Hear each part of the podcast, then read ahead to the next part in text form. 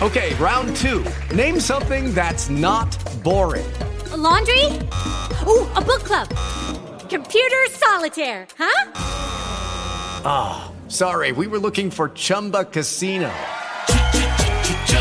That's right. ChumbaCasino.com has over 100 casino style games. Join today and play for free for your chance to redeem some serious prizes. ChumbaCasino.com. No purchase necessary. Full prohibited by law. 18 plus terms and conditions apply. See website for details. With lucky landslots, you can get lucky just about anywhere. Dearly beloved, we are gathered here today to. Has anyone seen the bride and groom? Sorry, sorry, we're here. We were getting lucky in the limo and we lost track of time. No, Lucky Land Casino, with cash prizes that add up quicker than a guest registry. In that case, I pronounce you lucky. Play for free at LuckyLandSlots.com. Daily bonuses are waiting. No purchase necessary. Void where prohibited by law. 18 plus. Terms and conditions apply. See website for details. Equilibrio entre alma, mente y cuerpo. Bienvenidos a Sanamente, la cita con el bienestar. Dirige Santiago Rojas. Los golpes de la adversidad son muy amargos, pero nunca son estériles. Ernest Renan. Muy buenas noches a todos, es un placer estar acompañándolos como todos los viernes con una nueva historia de vida. Soy Isidro Díaz Pájaro y para mí es un placer aprender con ustedes, ser parte de esta comunidad de bienestar que hemos hecho a través de Sanamente para conocer historias de resiliencia, de superación, pero sobre todo para aprender a afrontar la vida. Hoy por supuesto, no es la excepción. Vamos a hablar de cómo acompañar a alguien que vive con un padecimiento y además la persona que va a estar en este programa también es un sobreviviente de una enfermedad como es el cáncer. Él es Juan Carlos López y estamos muy agradecidos de que esté hoy con nosotros esta noche. Juan Carlos, muy buenas noches. Muy buenas noches, Isidro. Muchísimas gracias por la invitación. Eh, muy honrado eh, de estar en su programa. El placer es nuestro, Juan Carlos. Yo decía que usted es sobreviviente de cáncer y que además actualmente acompaña a su esposa con una enfermedad que es la distrofia muscular. Yo quiero empezar, Juan Carlos, preguntándole, cuando ya uno ha vivido una enfermedad como el cáncer, que además es, sigue siendo asustadora a pesar de los avances tecnológicos, sigue dando miedo esa palabra en, en algunos escenarios, quizás uno se vuelve un poco más empático frente a los diagnósticos, los padecimientos de los demás? Sí, totalmente. Eh, en mi caso, eh, por ejemplo, yo, yo he sido muy consciente desde el principio de la relación con mi esposa eh, de la situación y de los avances que ella podía tener en la enfermedad. Cuando a mí me ocurre el evento del cáncer, me descubren y entro en todo el, el proceso de la cirugía y de la recuperación, sí había una angustia eh, por no poderla atender, pero la mayor eh, gratitud de parte de ella fue atenderme durante por ahí 18 meses. Eh, nos volvimos empáticos uno con el otro. Pues ella en su enfermedad y yo en la mía, en mi recuperación, eh, nos unimos cada vez en unos lazos más fuertes. Eh, por allá hace 26 años un señor nos dijo, en salud y en enfermedad, en las buenas y en las malas. Y eso lo recordamos todos los días. ¿Cómo no ser egoísta, Juan Carlos? Porque quizás a veces nos ponemos en ese plan de estoy enfermo, entonces es el momento de que me cuiden a mí y solamente soy yo y como que nos gusta esa, de pronto, no, no quiero decir conmiseración, pero sí nos gusta como esa atención que, que a veces recibimos cuando, cuando tenemos, digamos, no sé, una enfermedad o nos tienen que cuidar. Uno siempre es mimadito. Es, no, no podemos decir una cosa distinta, tanto ella como yo somos mimaditos, a, a uno le gusta el mimo, le gusta que lo consientan, y, y era una eh, siempre ha sido pues una una relación del cuidado. Eh, el cuidado por el otro nosotros siempre lo hemos tenido presentes eh, que que el otro se sienta bien que el otro esté eh, en completa calma frente a su bienestar. Uno ahí no no peca de egoísta, pues eh, en el sentido de que siempre vamos a estar en función del otro. Juan Carlos, vamos a ir a la pausa comercial y ya regresamos para seguir conociendo más de su historia y conociendo más de usted. Ya regresamos aquí en Sanamente. Síganos escuchando por salud. Ya regresamos a Sanamente. Bienestar en Caracol Radio. Seguimos en Sanamente. Seguimos en Sanamente hoy que estamos conversando con Juan Carlos López. Él es sobreviviente de un cáncer, pero además ha sido el pilar fundamental para el tratamiento de su esposa que vive con distrofia muscular. Juan Carlos en el primer bloque nos contaba un poco cómo ser empático frente a los padecimientos de otros y cómo a lo largo de su vida marital han tenido que ponerse en el lugar de otro, del otro para, para de alguna forma solventar o para de alguna forma apoyar o soportar en, en los difícil, difíciles momentos que han pasado. Juan Carlos, yo quisiera que empezáramos un poco por el tema de la distrofia muscular. ¿Cómo llega esta enfermedad a la vida de su esposa? ¿Cómo fue la conversación? Cuando hablan de distrofia muscular, digamos, en su cabeza, ¿qué pasaba? Porque yo no entiendo muy bien la distrofia muscular y si quizás una pareja en este momento me dijese que tiene distrofia muscular, me tocaría empezar la investigación más extensa del mundo porque no lo conozco mucho. ¿Cómo, cómo fue ese momento para usted? Bueno, eh, nosotros nos conocimos eh, ya hace 27 años y Claudia ya eh, sabía por los antecedentes familiares que tenía una alta probabilidad de tener distrofia muscular. El antecedente era con tres hermanas eh, que ya padecían la enfermedad y nosotros estábamos iniciando un noviazgo.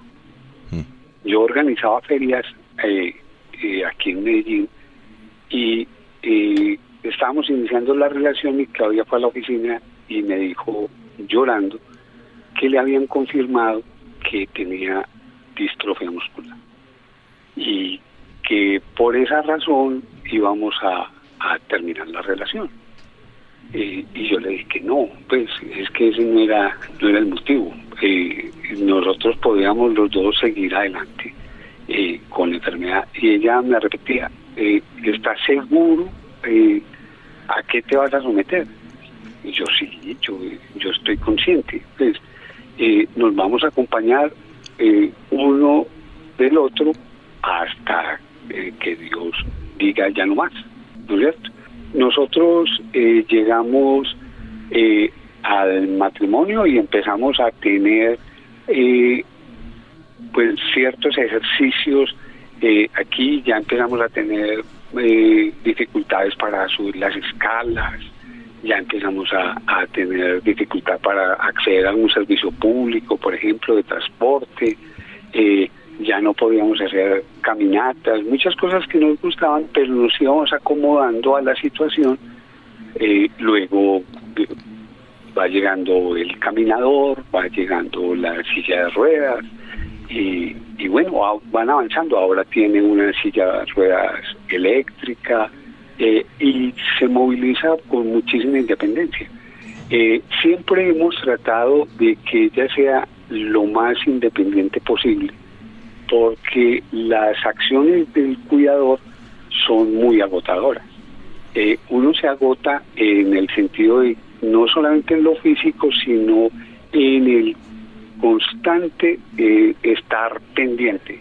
el la interrupción porque la otra persona necesita. Y hay que tener, en mi caso, por ejemplo, que tenemos una actividad laboral en casa y, ella solicita algo y hay que interrumpir. Eh, eso es eh, agotador, pero poco a poco lo vamos manejando eh, conversadito. Eh, eso es importantísimo. Conversadito podemos hacer todo. Juan Carlos, usted, eh, bueno, relata como su esposa le dijo, ¿está realmente seguro? Y yo le quisiera preguntarle, ¿estaba realmente seguro en ese momento? estaba y estoy enamorado. Qué lindo escucharlo, Juan Carlos. Juan Carlos, yo siempre hablo acá de una clown que se llama Wendy Ramos. Quienes escuchan este programa diario y quienes escuchan específicamente historias de vida ya saben que la he mencionado muchísimas veces. Es una clown peruana que se llama Wendy Ramos. Y ella habla mucho de que cuando una persona está enferma se convierte a veces en la enfermedad, ¿sí? Como que solamente lo miramos desde, desde ese lado conmiserativo, desde ese lado quizás como, como de pobrecito, ¿cómo estás? ¿Cómo te sientes? Como, y quizás olvidamos un poco a la persona o como que la, la bloqueamos porque simplemente estamos eh, pendientes de su enfermedad, que no quiere decir que lo hagamos con mala intención, pero de alguna forma como que no, no es lo correcto. ¿Cómo, ¿Cómo, hacer para, para que no pase eso? Digamos en su caso, que además es el pilar, es el cuidador. ¿Cómo ha hecho para que eso no ocurra, para que no sea solamente la enfermedad, sino que hay una relación de Juan Carlos y Claudia que es primordial y que va por encima de eso? Bueno, nosotros eh, siempre, nosotros somos del sector turismo y yo luego eh, eh, soy de la parte informática, pues estudié la parte informática. Ella siempre ha estado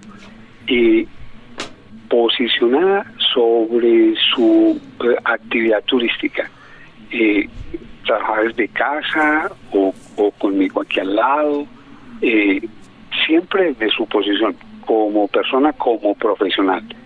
Y ha llegado un momento en que amigos o personas que conocemos dicen, ay, usted tan lindo, mire cómo, como la cuida, cómo se, se esmera por ella, usted está haciendo una gran obra de caridad.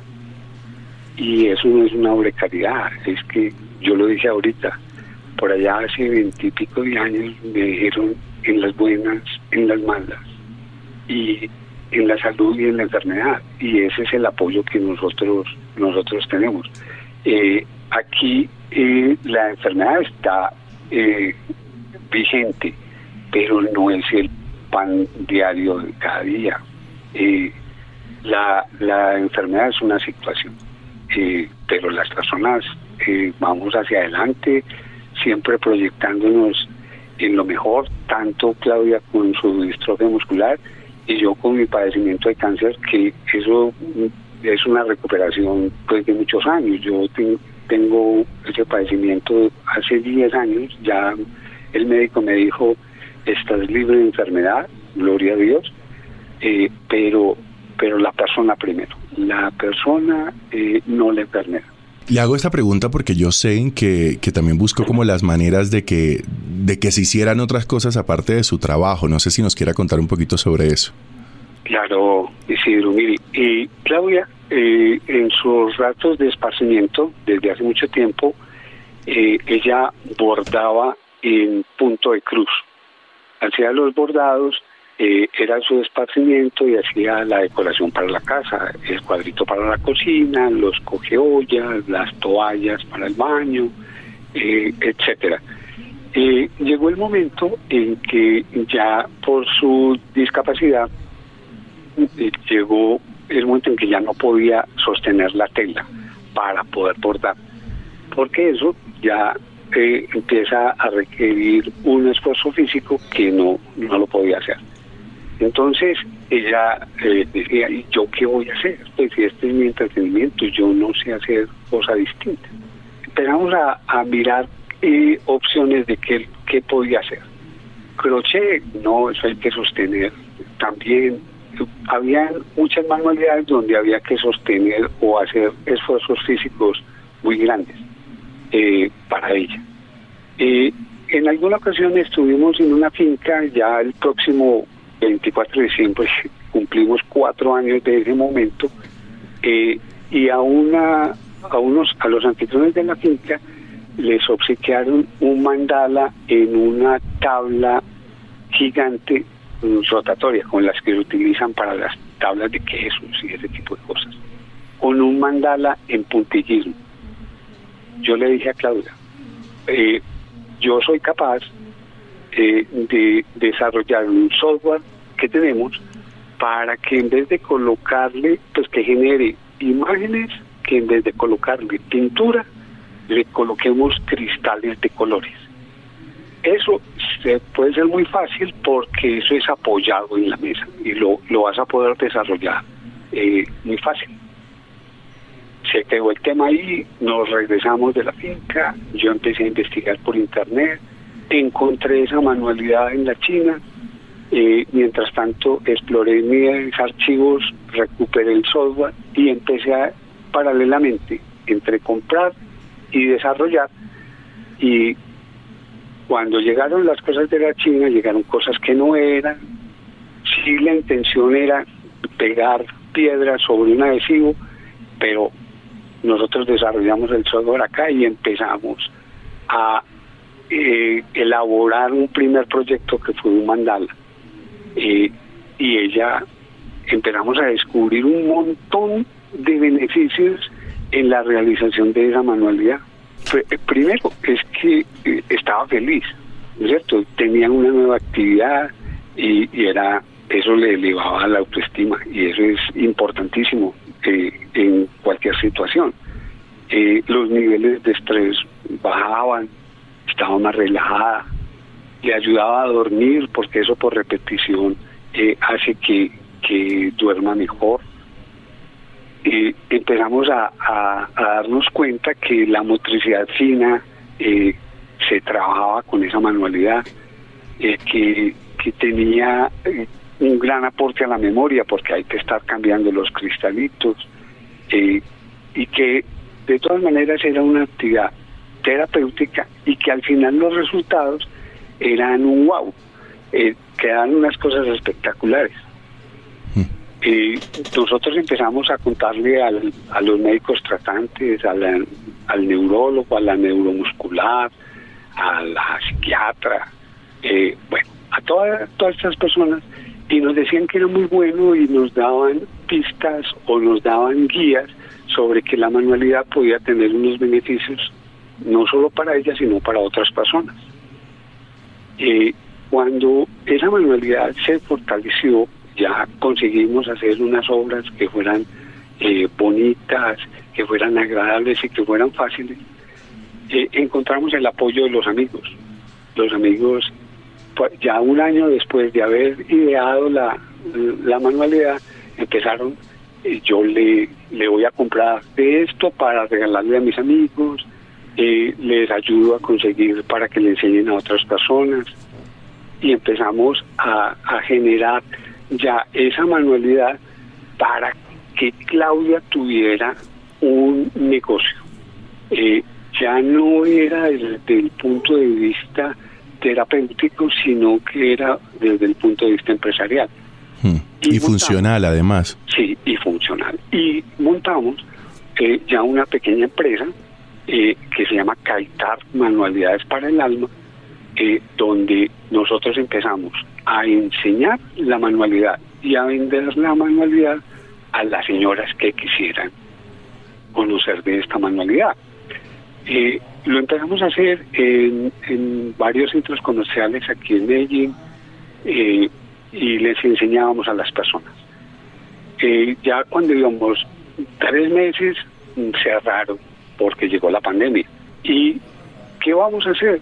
Vamos a utilizar las redes sociales empezamos a promocionarlos por las redes sociales y durante los dos años de encierro más o menos el trabajo fue continuo porque eh, nosotros habíamos, ya lo habíamos evidenciado que esto le iba a ayudar mucho a las personas en el sentido que iba a tener eh, un tiempo de esparcimiento y todas las bondades que Claudia había evidenciado con la manualidad.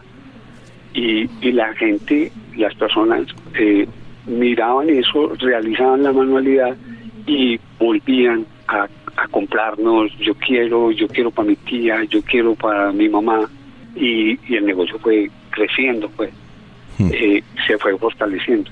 Juan Carlos, vamos a la pausa comercial y ya regresamos para seguir conversando sobre esta historia y sobre todo queremos saber qué pasa durante la pandemia.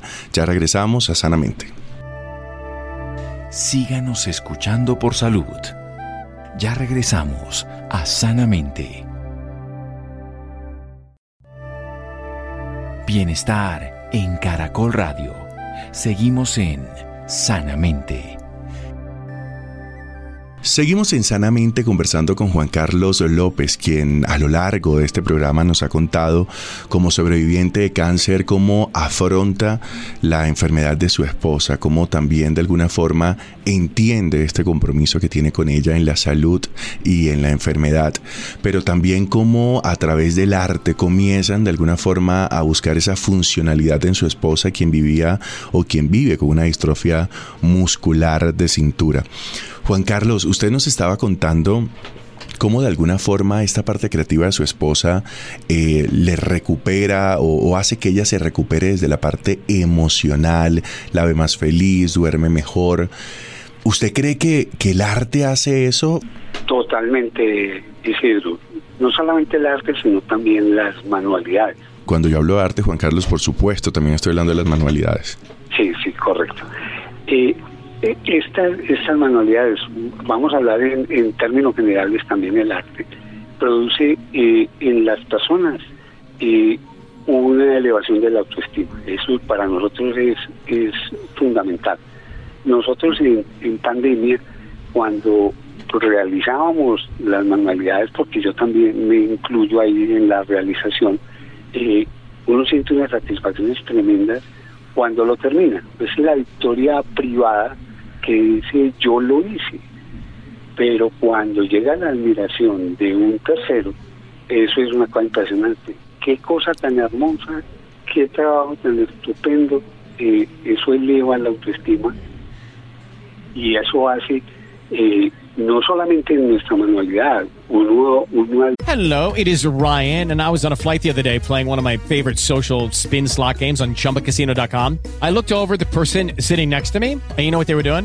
They were also playing Chumba Casino. Coincidence? I think not. Everybody's loving having fun with it. Chumba Casino is home to hundreds of casino-style games that you can play for free anytime, anywhere even at 30,000 feet. So sign up now at ChumbaCasino.com to claim your free welcome bonus. That's ChumbaCasino.com and live the Chumba life. No purchase necessary. BGW. Void were prohibited by law. See terms and conditions. 18 plus. Mira, la señora que hace las carpeticas en crochet, eh, la señora que, que pinta al óleo o que borda eh, en, en una técnica o en la otra. Y las manualidades y el arte, pues en general, eh, ayudan muchísimo a todas las personas a sentir ese, ese tipo de, satisfacción. Además, esa idea de sentirse funcional. Yo le confieso que de las cosas a las que más le tengo miedo en la vida es a la idea de, no ser funcional o a la idea de no dedicarme a este oficio que es el que me gusta. Y creo que quizás así pudo encontrar también otra vocación, otra pasión, algo que le gustara y en lo que siguiera sintiéndose funcional, ¿no? Sí, correcto. Ella evolucionó ese punto de cruz bordado hacia el punto de cruz diamante, eh, lo llamamos así es porque las resinas tienen forma de diamante, entonces eh, es una cosa muy fácil, eh, es una cosa que ayuda a muchísimas personas, que, que las personas se pueden relajar con esto y ella trasciende esa limitación y la voy a colocar entre comillas hacia un trabajo funcional y un trabajo empresarial que es estupendo. Juan Carlos, usted nos contaba en el bloque anterior, bueno, cómo llega la creación de, esta empresa como tal, de enseñarles a otros, pero nos contaba que llegó la pandemia. ¿Qué ocurre después? Obviamente utilizaron las redes sociales, pero, pero ¿qué pasa durante la pandemia? ¿Cómo? Porque todos estábamos viviendo definitivamente un cúmulo de, de situaciones y emociones muy difíciles. ¿Cómo fue esa pandemia para ustedes y cómo fue eh, este desarrollo de ya este proyecto empresarial eh, durante ese, ese tiempo? Bueno, nosotros cuando eh, ya nos dijeron vamos a cerrar, aquí ya no pueden volver porque no va a haber nadie, nosotros pensamos, bueno, ¿qué vamos a hacer? Vamos a trabajarle a la página web y a esperar que esto pase. nosotros arrancamos con campañas en las redes sociales y poco a poco las señoras y pues, los señores eh, llegaban a la manualidad. Yo quiero, eh, me lo envían, nosotros conseguimos eh, estos mensajeros de aplicaciones para que, se podían mover por la ciudad para que entregaran estas, los proyectos. Eh, nosotros sentíamos gran satisfacción porque nosotros sabíamos que estábamos aliviando momentos de tedio, momentos difíciles en la gente. Que la gente llamaba, pues, esto hay que construirlo, ¿no es cierto? La gente llamaba a las 8 de la mañana, hacía el pedido y a las 10 de la mañana llamaba a decir que porque no le había llegado. Pero esto necesitaba varios días para la construcción, hay que hacer una impresión, hay que hacer una selección de cristales, un empaque y un envío, y eso lleva un tiempo. Y nosotros tratábamos de calmar a las personas, mire, no, espere, calmadito, que le va a llegar, ya lo estamos produciendo, y las personas eh, tomaban esto como un relax. Nosotros le decíamos, acompáñelo de una buena bebida, acompáñelo de una agua aromática, de la bebida que más le guste, eh, realice esto en familia, vuélvalo eh, un encuentro familiar a través de una manualidad para que usted eh, disipe la tarde o el momento que tienen de ocio al estar encerrados. Y esa es nuestra gran satisfacción en pandemia. Eh, el éxito económico pasaba a ser un segundo plano, teniendo en cuenta todas la, las cosas buenas que le pasaban a la gente. Juan Carlos, ¿a quiénes le enseñaban? ¿A quien quisiera o estaban, digamos, focalizados a personas que vivieran con, con, la misma enfermedad con la que vive su esposa o patologías parecidas? ¿O simplemente encontraron en esta manualidad, en este arte, una manera de, de quizás acompañar durante la pandemia e iba dirigido a todo el mundo? Sí, nosotros lanzamos... Eh, para, para todas las personas. Pues, eh, no había ninguna segmentación eh, para X o Y tipo de personas.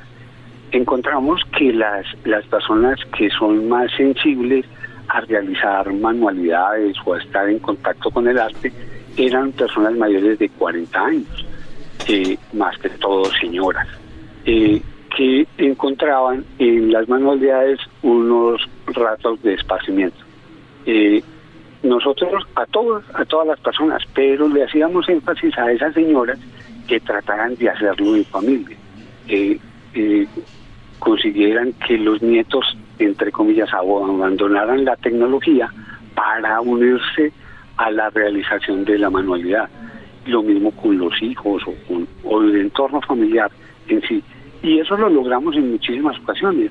Eh, nos, nos mandaban la imagen ya terminada, yo hice esta virgen, yo hice este animalito, yo hice este paisaje, y nos decían, realizado por la familia tal. Y eso eh, era es una satisfacción muy grande para nosotros, porque es, es volver al encuentro familiar a través de una actividad eh, tan bonita como es una manualidad. ¿Podríamos repetir nuevamente la página, Juan Carlos, donde pueden conocer estas manualidades? Sí, nuestra página es kaitart.com. Es eh, la unión entre Kaita, porque así le decían a mi esposa, y el arte. Es kaitaart.com o manualidadesparaelalma.com. Perfecto, Juan Carlos. Por último, yo quisiera un mensaje final y quiero que sea en su voz, Juan Carlos, y es para esas personas que quizás en este momento tienen una pareja, tienen un familiar también y se están encontrando con, con, un diagnóstico como este, con una distrofia muscular o con cualquiera que sea esa enfermedad y que tienen que acompañar a esta persona y que tienen que estar ahí con esta persona, pero también entendemos que, que, que, son seres humanos y que también pueden decaer y que también pueden estar tristes y que también pueden sentir que puede ser, puede ser demasiado para ellos.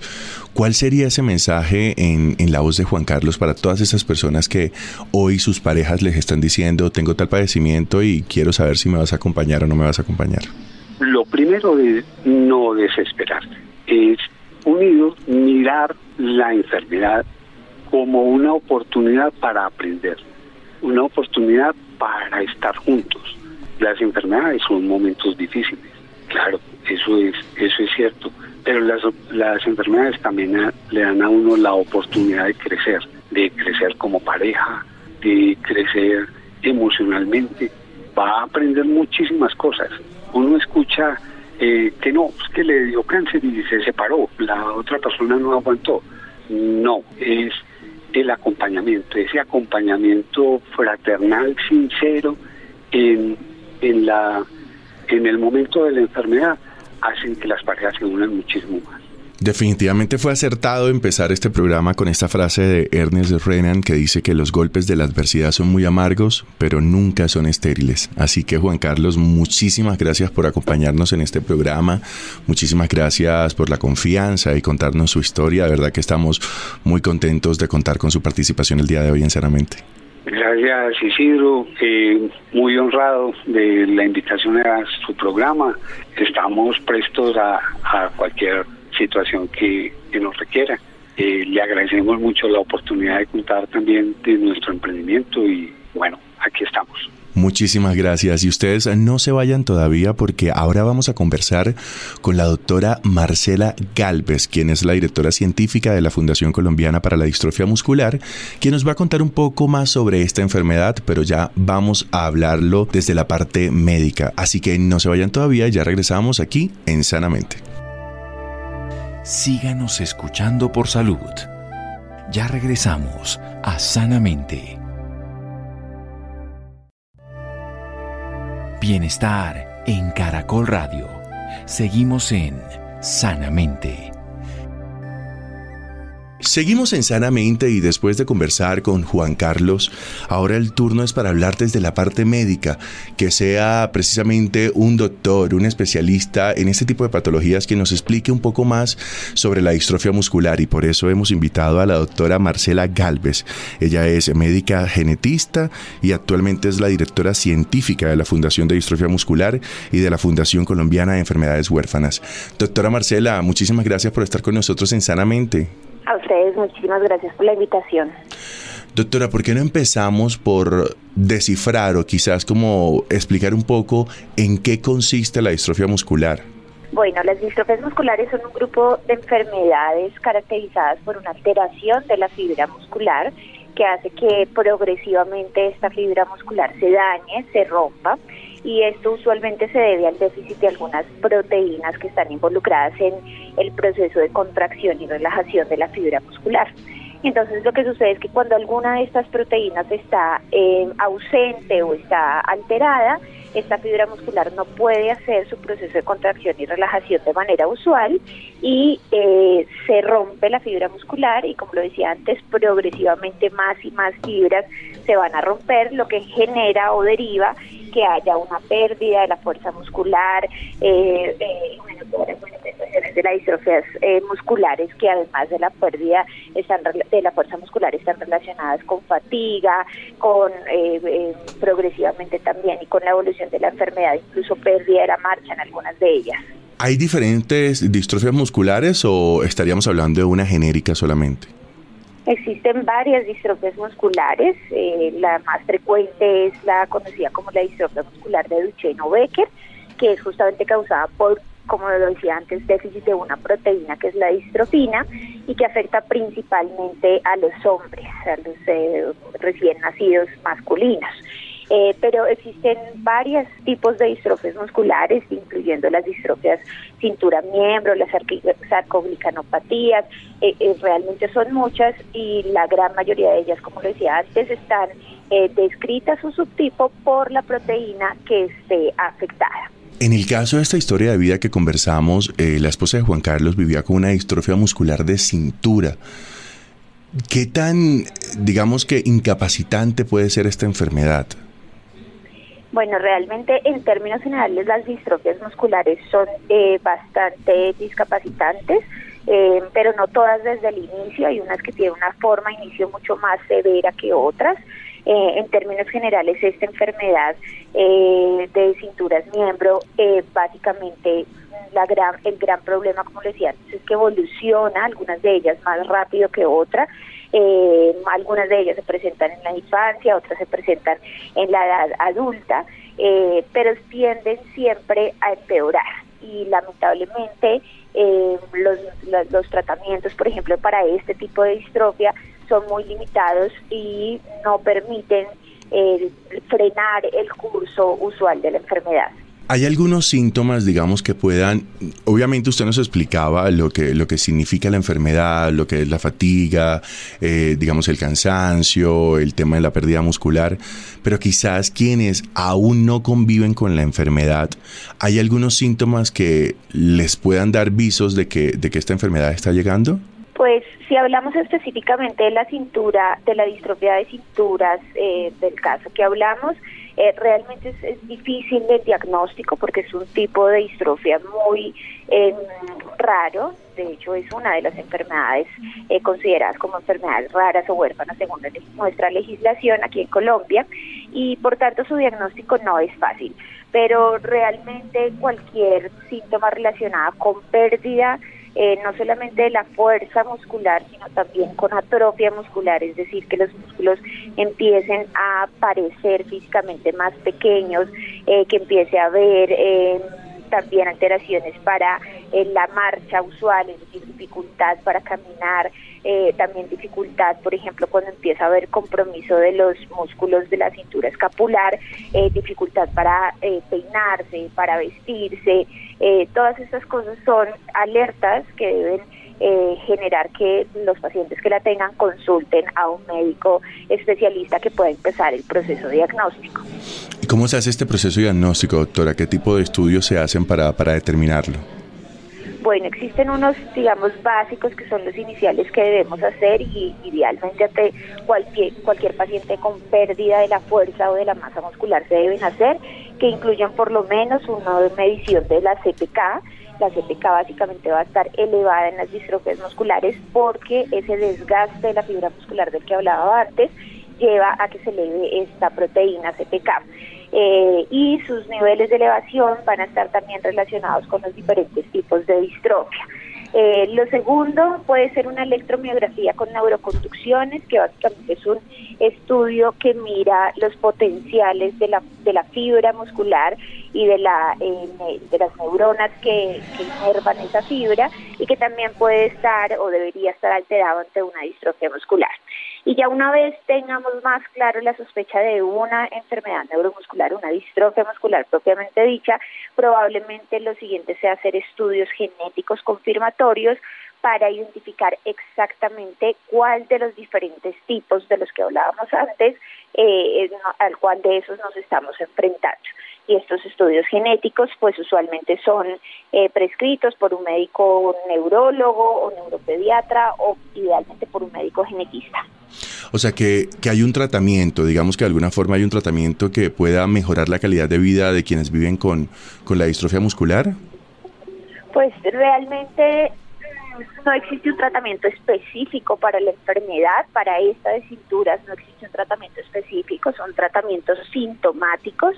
Esto quiere decir que los tratamientos están dirigidos a tratar de enlentecer un poco el curso de la enfermedad, pero lamentablemente no existe hoy en día un tratamiento que pueda restablecer la función de la proteína, que como lo mencionábamos antes es la causa real de la enfermedad. Eh, existen otros tipos de distrofia muscular, específicamente la distrofia muscular y de Duchenne, que afortunadamente hace unos años eh, contamos con terapia para este tipo de distrofia eh, y esta terapia ha demostrado que disminuye el curso de la enfermedad y que mejora la calidad de vida de los pacientes pero lamentablemente para la gran mayoría de los tipos de distrofia muscular no existe un tratamiento específico. Los tratamientos son dirigidos a la parte sintomática. Doctora, yo quisiera que conversáramos un poco de cómo debería ser el acompañamiento familiar, o sea, porque digamos que cuando vemos este tipo de enfermedades como que quizás la familia se vuelve un poco invasiva y me imagino que eso puede tocar también la parte de la salud emocional de quienes viven con esta enfermedad. ¿Usted tiene información sobre eso?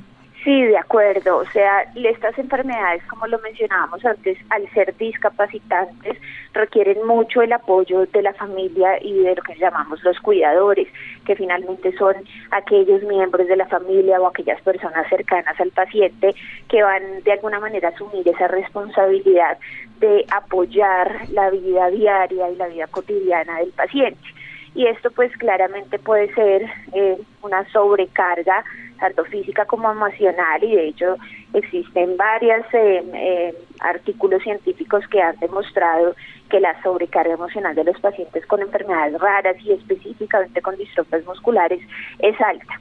Entonces sí realmente debería haber un acompañamiento no solamente del paciente, sino de su familia y sus cuidadores desde un punto de vista también psicológico, no solamente médico. Eh, es importante recordar que eh, además muchas de estas enfermedades son hereditarias y esto implica que incluso otros miembros de la familia puedan ser también afectados o puedan ser portadores de la enfermedad.